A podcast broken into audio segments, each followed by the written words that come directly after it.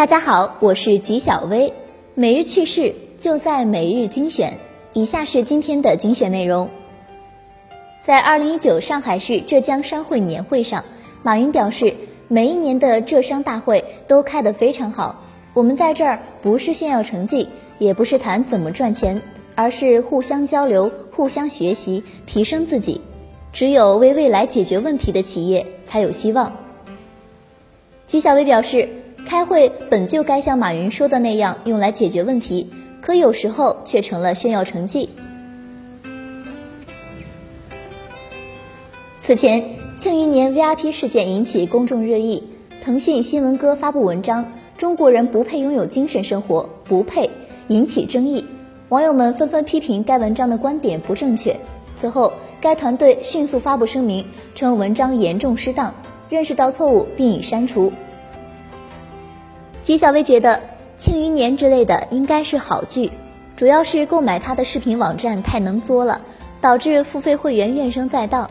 新闻哥的文章没有站在付费会员的角度，引发众怒，道歉之类的是意料之中的事情。微信 iOS 版七点零点九正式版近日迎来更新，支持发消息时可以引用之前的内容。此外，据网友透露，新版本还新增朋友圈自定义表情包评论功能，可以用表情评论别人的朋友圈内容了。纪小薇觉得，从此朋友圈的评论就要被表情包淹没了。不过，更希望微信能够增加朋友圈评论删除功能。在新一档节目当中。新东方集团董事长俞敏洪表示，教育行业比拼最关键的是情怀。如果做教育的人没有教育情怀，一定最后就把教育搞砸了。那些跑路的教育公司都是因为教育情怀不够，赚钱情怀倒是很足导致的。纪晓薇觉得，有时候不是教育机构没情怀，而是有情怀的通常赚不到钱。所以俞敏洪说的也不完全正确。昨天有不少网友表示幺二三零六崩了，买票太难了。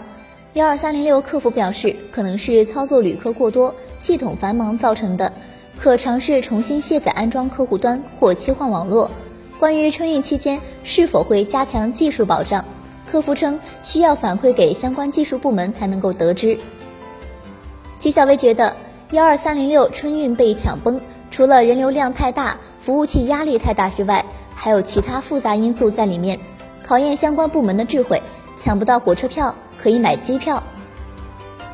以上就是今天的全部内容，也欢迎各位听众的投稿。我们明天再见。